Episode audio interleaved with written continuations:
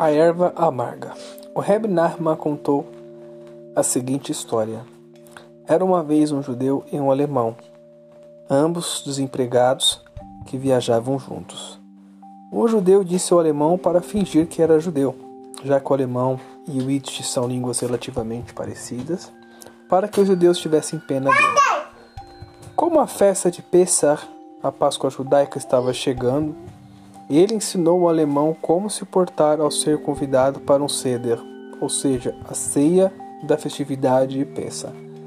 Ele explicou que eles faziam kdush, santificação, com vinho, e que lavavam as mãos e assim por diante. A única coisa que ele esqueceu de mencionar foi sobre comer o maror, uma espécie de erva, erva amarga. O alemão foi convidado para jantar numa casa e, faminto, mal podia esperar por todas as iguarias que seu amigo judeu lhe descrevera. A primeira coisa que lhe deram para comer foi um pedaço de aipo mergulhado em água e sal. Em seguida, começaram a recitar a Agadá, que é o livro que narra a história do êxodo do povo judeu do Egito. E ele ficou lá, esperando pela comida, quando o matzah, que é o pão ázimo, foi finalmente servido, ele ficou muito feliz. Logo em seguida, serviram-lhe um pedaço de raiz forte como erva amarga.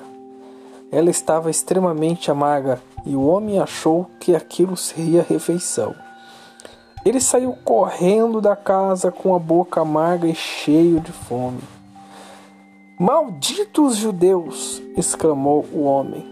Depois de toda aquela cerimônia é só isso que eles me servem? E ele foi para a sinagoga e adormeceu. Mais tarde, seu amigo judeu chegou feliz e saciado de sua ótima refeição. Como foi o seu ceder? perguntou os judeus. E o outro, o homem, o alemão, lhe contou o que acontecera.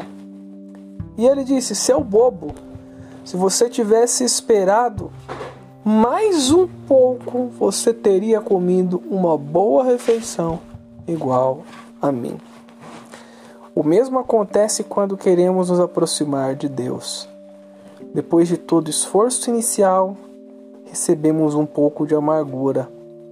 E isso é necessário para purificar os nossos corpos.